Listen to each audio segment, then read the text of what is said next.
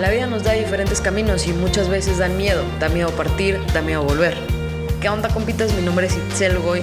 No sé cuál sea el camino que vayas a elegir. Espero que en este podcast puedas encontrar alguna pequeña luz que te ilumine en el proceso. Bienvenidos. Ahí está, ya estamos, listo. Muy bien. Pues hoy, amigos que me están escuchando, no estoy sola. Otro lunes más sin estar sola, qué emoción. Hoy estoy aquí con mi amiga Daniela. Dani, cuéntame cómo estás. Gracias, muy bien, muy bien, pues aquí adaptándonos a la, a la nueva realidad, como dicen muchos. Sí. Pero, muy bien. Qué bueno, qué bueno. Hoy, Dani, venimos a hablar de, de todo el tema empresarial porque tú eres psicóloga y te dedicas justo a este tema, ¿no? Cuéntanos un poquito.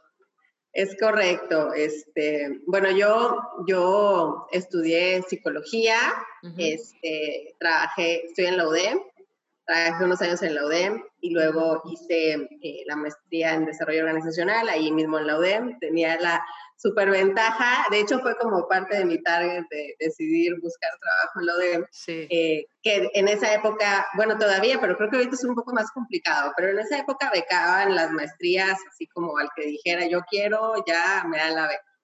Entonces, bueno, pues aproveché, tuve, tuve beca este, prácticamente el 100% de toda la maestría en, desarrollo organizacional. Y, y, pues siempre mi tirada fue así como como al mundo de la consultoría, al mundo de la facilitación, este, mucho el tema de, de liderazgo, porque al final te das cuenta que en las organizaciones eh, uno se construyen a raíz de las relaciones humanas. Ajá. Que, luego una, una, de las grandes mentiras que siempre escucho es que los es que hay que separar lo personal de lo profesional. Sí, sí, sí. a mí me ha pasado. Ah, esa es una de las grandes mentiras, porque es completamente imposible. Yo siempre he dicho que no hay nada más personal que los negocios y los negocios se construyen a través de las relaciones que existan entre las personas que los forman y obviamente también hacia el exterior, ¿no?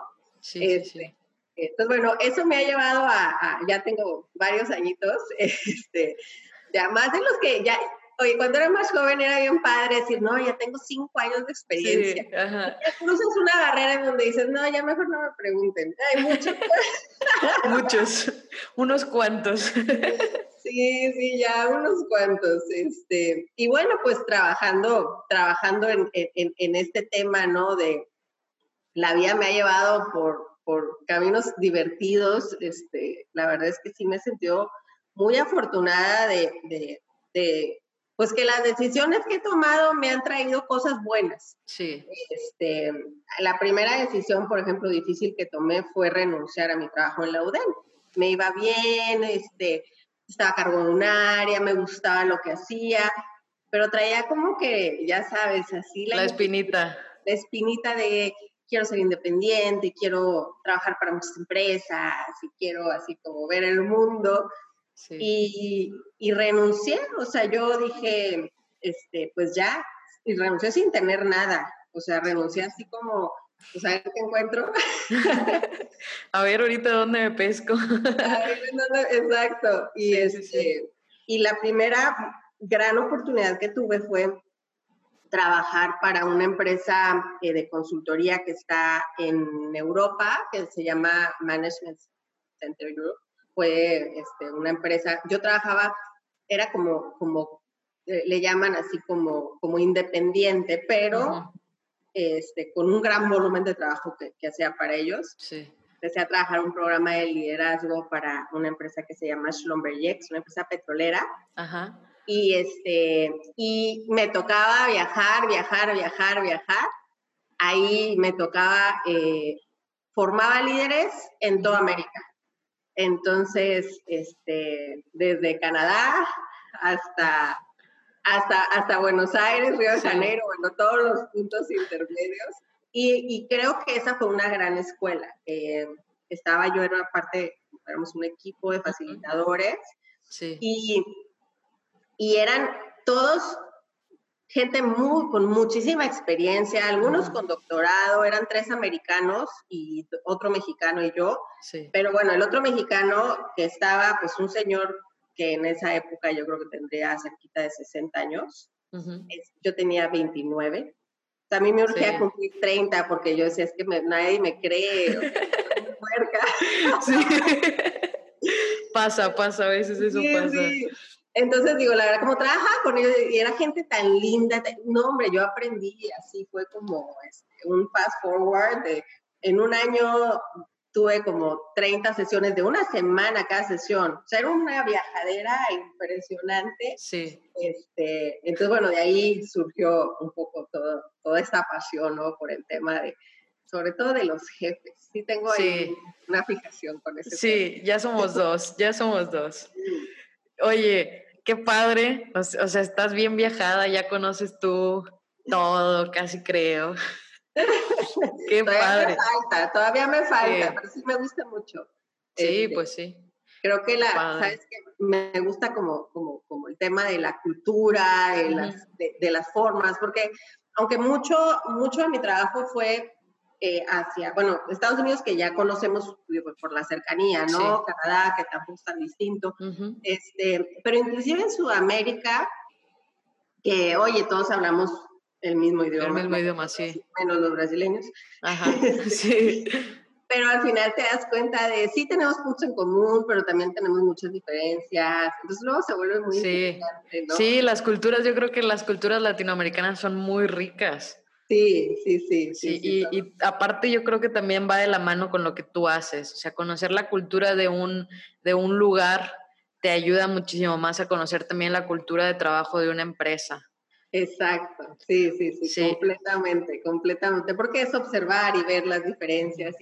Este, por ejemplo, mi primer, mi primer viaje fue de trabajo fuera de México, fue a Colombia este, y, de entrada ahí la gente me decía, porque bueno, fui sola a Colombia.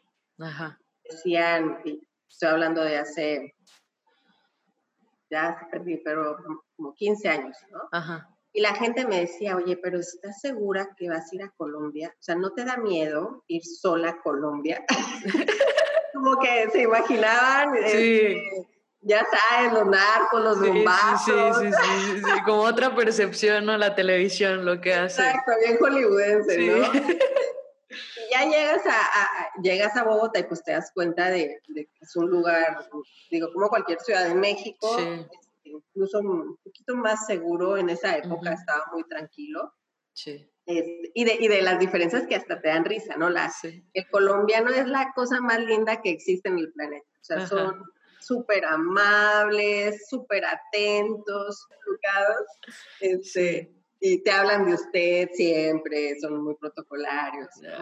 Sí, sí, recuerdo el primer día estaba en, rentaban un salón en el hotel donde me hospedaba, rentaban como el salón y ahí dábamos los programas.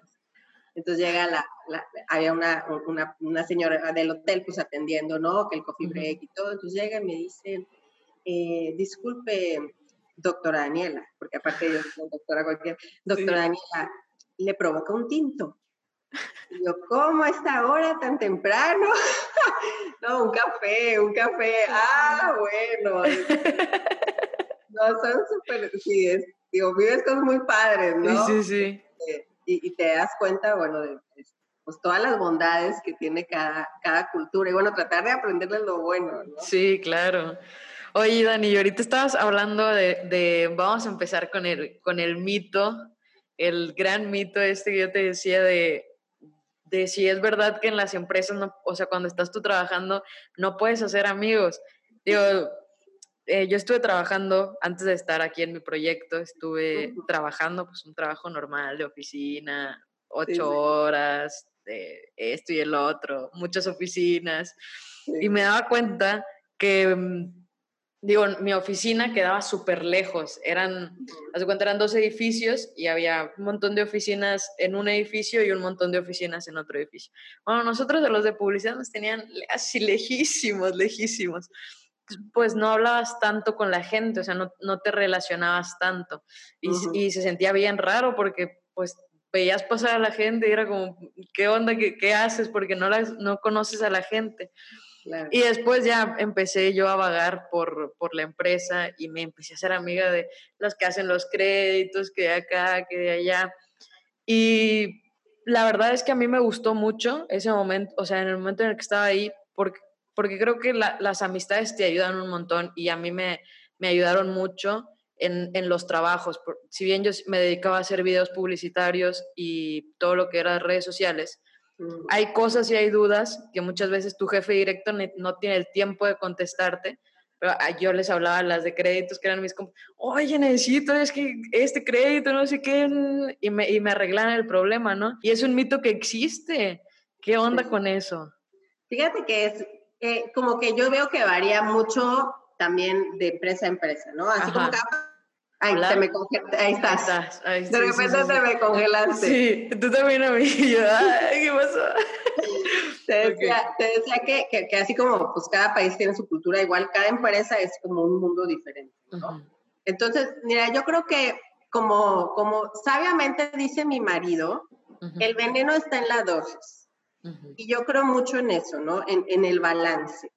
Si te vas a un extremo de una organización que trabaja solo con base en, en, las relaciones, pero que no hay exigencia, que no hay límites, eh, que no hay consecuencias. Entonces, pues caemos como en un paternalismo, que eso no es bueno para nadie, ni para la persona, porque te quedas como en una zona muy cómoda, al cabo aquí no pasa nada y me la puedo llevar muy a gusto, este, ni es bueno para la organización, ¿no? Aunque sea porque a veces dicen, ay, bueno, eso es para una ONG. No, una ONG también tiene que ser efectiva y tiene que tener recursos y manejarlos bien, ¿no? Claro. Este, pero también si te vas al otro extremo de las empresas en donde solamente tenemos como transacciones, ¿no? Como a mí me pagan por hacer esto, entonces yo hago esto. Entonces me pagas, ya. O sea, no le meto el corazón, no conozco a nadie, no vengo a ser amigos, ¿no? Ajá, sí, sí. Este, ese es como el otro extremo en donde las cosas se vuelven tan frías que si tú quieres incentivar la comunicación, el trabajo en equipo, la innovación, pues eso no se va a dar. ¿Por qué? Porque sí tenemos que meterle el corazón. Entonces yo creo que el buen balance es cuando cuidas las dos partes, ¿no? En un lugar donde existe un nivel de exigencia adecuado, en donde tú tengas bien claro, oye, estos son tus objetivos, esto es lo que tú tienes que lograr, estos son nuestros valores, que realmente es cómo buscamos lograr esos objetivos, porque se pueden lograr de muchas formas. Y si tú estás alineado a estos dos, este, y además fomentamos que te sientas valorado, integrado, que te conozcan, que te apoyen, entonces es cuando realmente logras tener pues una, una organización ahora sí que de alto desempeño. Sí, sí, sí. Pero se necesitan las dos cosas, ¿no? Sí, y como tú dices, ¿no? El, sentir que la gente también sienta esa parte humana, le llamo yo, ¿no? En el que una, em, una, empresa, pues claro, te contrata porque necesita, primero porque va a invertir en ti, o sea, no te está contratando y te dice, ah, pues no, no hay problema, te está invirtiendo en ti y espera un resultado de eso. Pero también yo siempre, no sé, como que siento que muchas veces falta este lado humano en el que no sé, a veces no, la gente no le toma tanta importancia esta parte de, de conectar con, con, otros. Y bueno, no sé si pasa, pero yo he visto, o en mi experiencia, en grandes organizaciones o empresas que son de muchos empleados, o ya empresas que son como, no sé, más de 150 empleados, empieza a faltar esta parte de, humanidad, porque como son tantos, no, como que a veces dicen, es, pues son muchos, pero pues claro, o sea, si quieres crecer aún más, o sea, también el lado humano te va a ayudar en esto.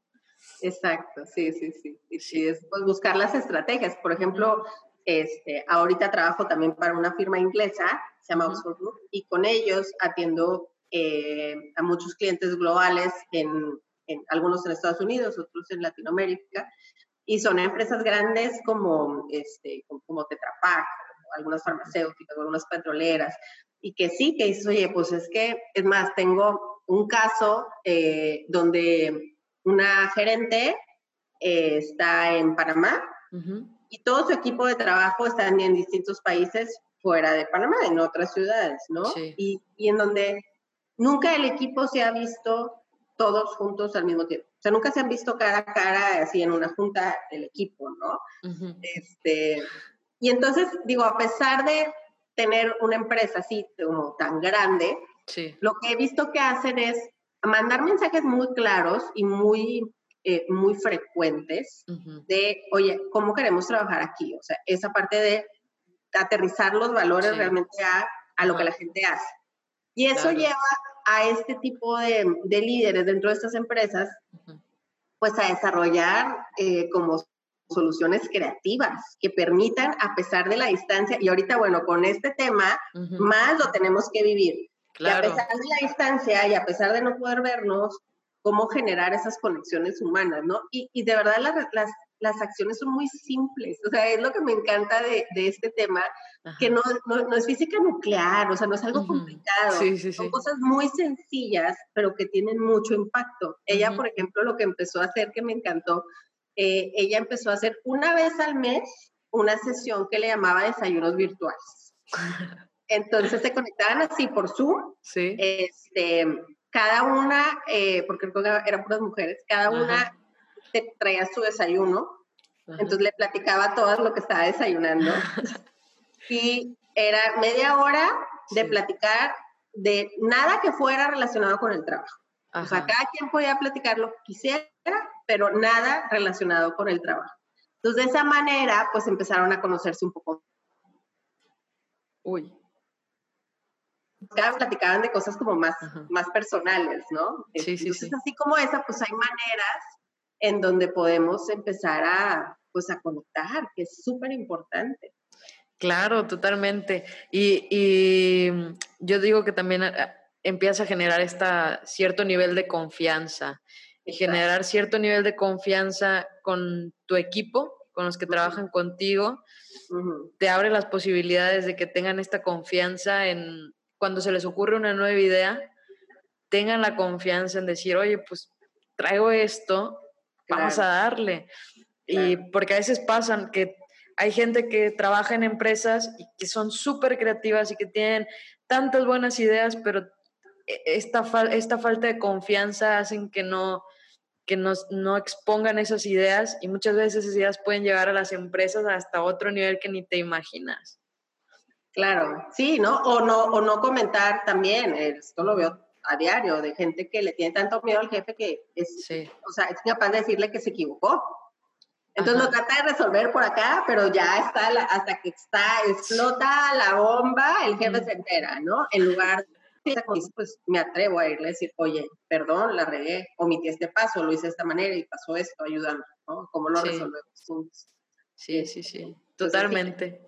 Definitivamente, ya está súper comprobado, o sea, cuando alguien siente ese vínculo, trabajas más de lo que tienes que trabajar, o sea, y no es en, tampoco se trata de que la gente no duerma y no tenga vida, no, no, es, no estoy hablando de trabajar más en horas, estoy trabajando de dar lo mejor de ti en esas horas de trabajo. Claro, trabajo efectivo. Exacto. Ajá. Porque hay quien trabaja, este, alguna vez lo vi en alguna película que me encantó la frase, hay quien trabaja lo suficiente para que no lo corran. Sí. O sea, ¿cuánto tengo que hacer cinco? Ya con todo lo que yo pueda, porque no me importa, porque no me, no me interesa, ¿no? Entonces, este, sí, es un tema muy complejo, ¿no? Ese tema de, del famoso engagement. Sí. inclusive hay, hay, una estadística salió hace eh, un año, en el 2019, de esta empresa Gallup, que habla acerca de, eh, hizo como un estudio global de engagement. Y a nivel global, el engagement, si mi memoria no me falla, pero anda en un número cercano al 18%. O sea, en el mundo solo el 18% de los encuestados dijeron sentir un alto nivel de engagement con sus organizaciones, con su trabajo. El resto o medio o bajo.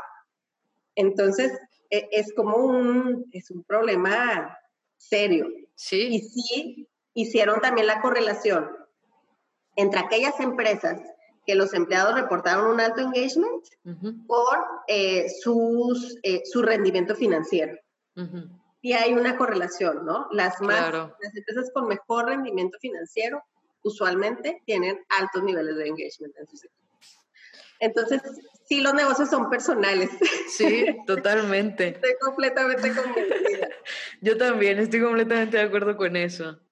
Sí, sí, sí. Oye, bueno, y ahora hablemos acerca de, ¿tú qué crees que necesitan las empresas hoy? ¿Líderes o jefes? ¿Sabes? Y la respuesta romántica sería que yo te dijera que líderes. Claro. Pero necesitan las dos cosas. ¿Por qué? Yo te lo voy a... Para mí, un jefe es el gestor. O sea, el jefe es el que administra los recursos. El, de la mente fría, yo le llamo así. Sí, sí, el administrador, porque en cada equipo, no importa si eres de recursos humanos, de diseño, de comunicación, si eres gerente o jefe de un área, eres un administrador de esa área. Entonces, sí se necesitan jefes, pero también se necesitan líderes. Entonces, yo creo que el liderazgo tiene más que ver con esa parte de tener una misión, con esa parte este, de, de, ayudar a la gente a crecer, ¿no? Esa parte también como de ser maestro, de desarrollarlos, de motivarlos, de eh, mediar conflictos que pueda haber entre las personas. Entonces es así como que, como que un balance, ¿no? Yo veo que hay muchas personas que se inclinan más hacia aquellas actividades como más de jefe, que son usualmente como más concretas. Y muchas veces también el mismo sistema de medición de las empresas pues los empuja hacia allá porque por esas cosas los miden. este, que hacia las funciones de liderazgo. Claro. ¿Y crees que pueda haber eh, una persona que sea jefe y que sea líder al mismo tiempo? ¿Crees que exista, eh, que pueda haber, o que alguien pueda generar esas capacidades? Completamente, completamente de acuerdo, porque está súper comprobado, o sea, inclusive eh, hablando, por ejemplo, de la inteligencia emocional, está súper comprobado que uno puede desarrollar. No es fácil, obviamente requiere primero eh, conciencia, ganas, esfuerzo, incomodarte un poco, pero si lo haces, sí puedes como, como empezar a mejorar desde cosas como la empatía, este, las relaciones interpersonales, un poco más la autoconciencia, o sea, sí puedes, sí puedes ir fortaleciendo y que esas mismas competencias son las que te van a ayudar a ser buen líder. Sí. Entonces, o sea, sin duda se puede desarrollar. Claro que hay quien nace con tendencias, ¿no? Así como nace alguien que es bien analítico por naturaleza y se le da muy fácil. Hay quien es muy empático por naturaleza y usualmente el que es muy empático, por ejemplo, pues tiene que trabajar más como la mano dura, ¿no? Sí, sí, sí. también hay que dar, este, pues a veces retroalimentación que no es tan cómoda, este, que causa, pues que puede causar cierto conflicto. Entonces, bueno, el balance, yo siempre, yo sí, soy creyente que el balance es lo más adecuado. Sí, el yin y el yang. Exacto, sí. Muy bien, y a ver, ¿qué características crees tú que debería tener un líder o un, sí, un líder en, en, una empresa o en una organización, ¿no? Fíjate que hay, y depende obviamente de la empresa y depende mucho de la cultura, pero como cosas centrales que, que, yo veo que son bien importantes, este, uno es como la capacidad de observación, la capacidad de escuchar, ¿no? Como esa, esa sensibilidad ante lo que está sucediendo en, en toda la organización. Creo que eso es súper importante y a veces eso es lo que a veces pues, les falla, ¿no?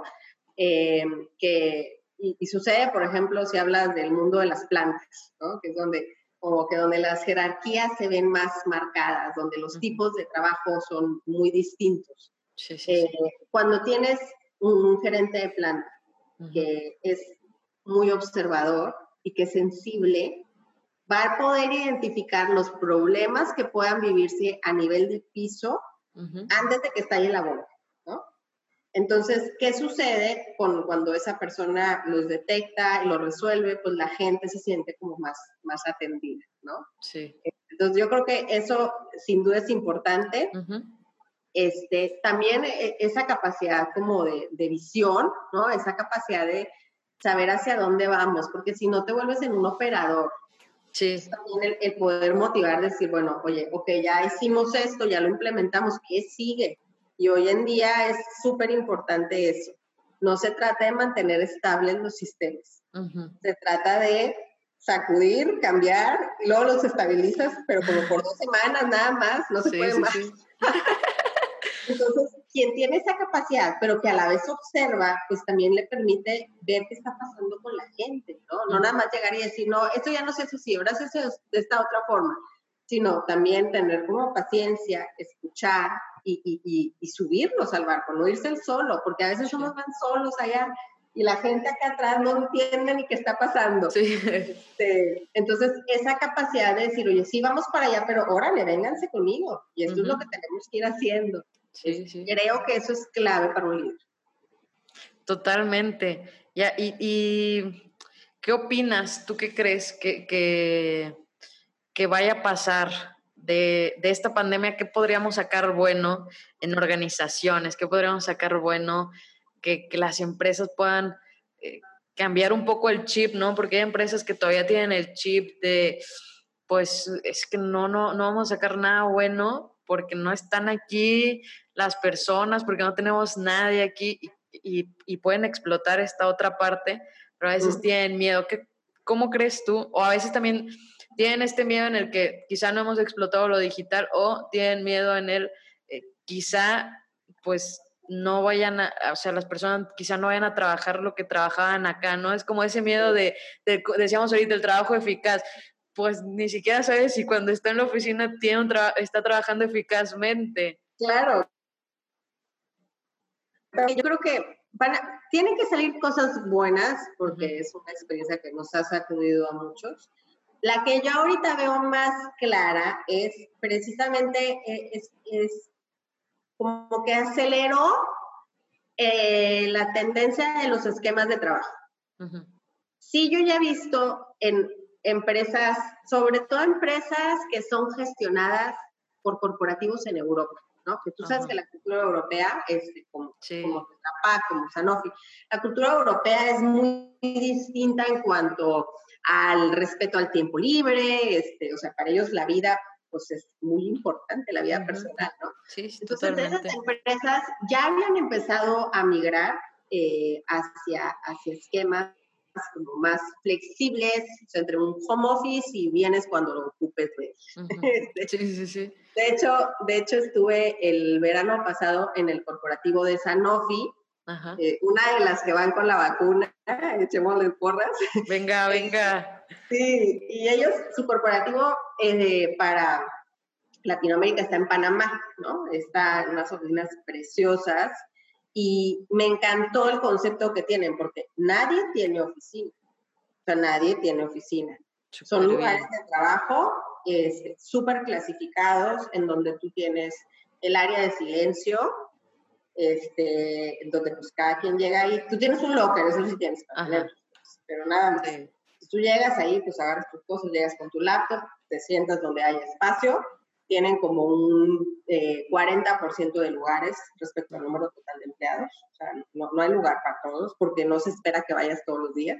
Ah, ok, ok. Tienen, tienen este, un lugar como para conversación, este, tienen lugares para reflexión, eh, hasta me encantaron porque tenían así un lugar con pops y este, una guitarra eléctrica, obvio, con audífonos, como para que Súper bien. Salas de juntas, salas para video. Este, y, bueno, ellos ya estaban en ese, en ese nivel donde se dan cuenta, dicen, pues mira, yo te doy tus objetivos, tú los tienes que cumplir. Si no los cumples, te voy a correr. O sea, esto es un hecho. Sí, sí, totalmente. Si eres reincidente y tiene su proceso, y es muy claro, porque a veces confundimos de que, ah, entonces vamos a dejar que la gente haga lo que quiera.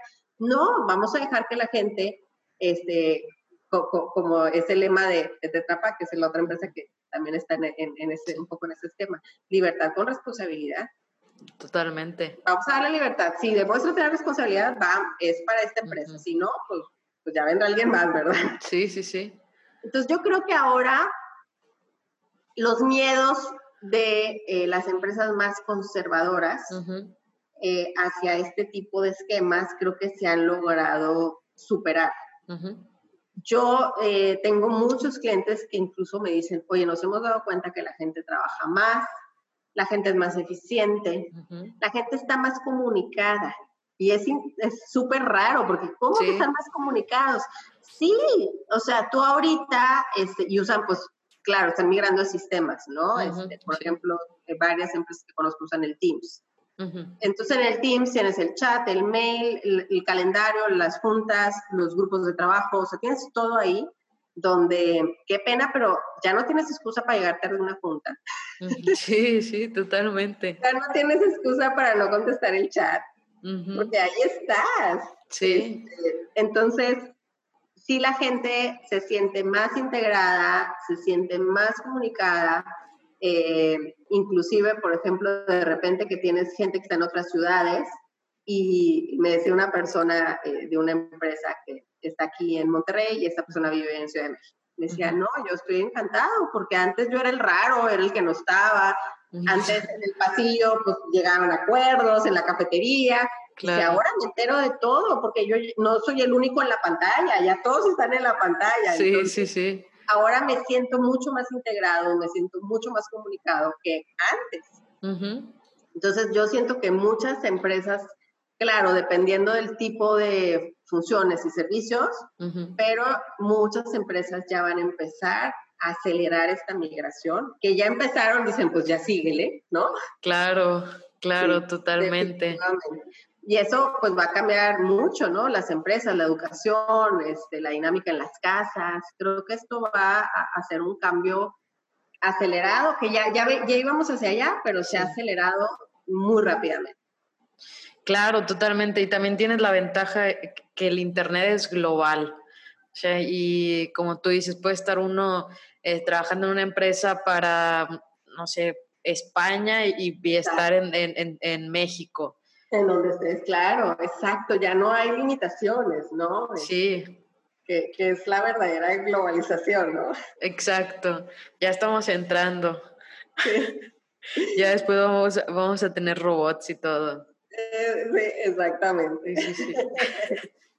Oye, Dani, pues súper padre. Este, algo que le quieras decir a la gente que nos está escuchando, algún consejo también para los, los emprendedores. Hay muchos emprendedores que, que, me están, que me están escuchando, que escuchan a veces los podcasts. Oye, pues está súper bien que estés aquí. Un consejo para todos ellos que están creando estos grupos de trabajo, que están creando estas nuevas organizaciones, que están creando estos nuevos negocios. Eh, para que les funcione y les vaya súper bien, ya que tenemos aquí, ¿qué, qué, consejo les puedes dar? Claro, no, encantada. ¿Sabes algo que, he notado mucho en, en, las empresas más chicas o en, los nuevos negocios? Es que la verdad es para el emprendedor, o sea, el emprendedor tiene que ser un apasionado.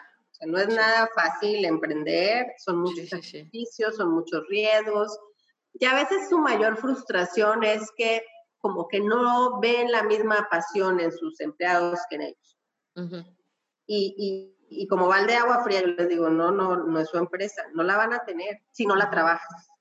O sea, quieres dar la pasión que, y, y, que entienda la presión de cargar con la nómina, tienes que ganarte esa pasión, o sea, la tienes que construir.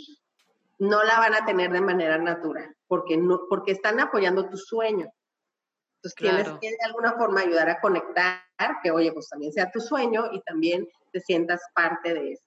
Pero no sucede de manera natural. Sí, sí, sí, totalmente. Tienen que trabajar en, en eso, ¿no? Este, ser muy claros en cuanto a sus expectativas, porque también empiezan los negocios chicos a veces de que, bueno, necesito a alguien para ventas. Pues sí, pero el negocio chico, aunque tú tengas un puesto, tienes que estar dispuesto a entrarle a lo que sea. Si de repente cae un pedido gigante, pues resulta que, que, termina el gerente de ventas este, empacando, ¿verdad? pues así son los negocios chicos. Sí, totalmente. que tener mucha claridad en, en, en esas expectativas y, y, también el ser muy agradecido. O sea, el decirle, eso se nos olvidaba, pero no decir gracias a todos, no. O sea, Gracias, Juan, porque cerraste este proyecto que es súper importante para el negocio. Sí. A veces me dicen, oye, no, pero pues, pues si para eso le pago, para que cierre el negocio. Sí, pero dile gracias. ¿Por qué? Porque estás alimentando esa, pues, e, e, ese engagement, ¿no? Esa lealtad. Entonces, no de nada por sentado, o sea, díganlo. Así como dicen cuando algo sale mal, eso a veces nos sale más fácil, también cuando algo sale bien, porque esto crea lazos muy importantes. Y es un fenómeno a nivel neurológico, o sea, no es acá que las energías, no, no, no, ciencia. Esto está comprobado. Está comprobado, exactamente. Oye, súper bien. Muchísimas gracias, Dani, por estar aquí. ¿Dónde te pueden encontrar si te quieren, te quieren encontrar en alguna parte? ¿Cómo te encuentran? Claro, con mucho gusto. Mira, en, en LinkedIn como Daniela Febre Domene. No hay muchas, mis apellidos son bien raros, entonces está fácil. Sí, sí, me tengo que portar bien porque fácilmente me ubican. Este, por ahí me pueden encontrar. Este, y también en Facebook estamos como eh, Humana, que es mi empresa, Humana Consulting. Este, O en Instagram también en arroba humana. Ok, súper bien. Entonces, pues ya saben, si quieren buscar a Dani, pues ahí la encuentran. Oye, Dani, pues muchas gracias por estar aquí. No, hombre, al contrario, muchas gracias a ti por la invitación. Déjame, le pongo pausa y... Y muy bien amigos, hasta aquí el podcast de este lunes. Nos vemos el siguiente lunes. Ya saben que me pueden encontrar en las redes sociales como Itzel Goy. Y ya, nos vemos la próxima semana. Cuídense. Bye.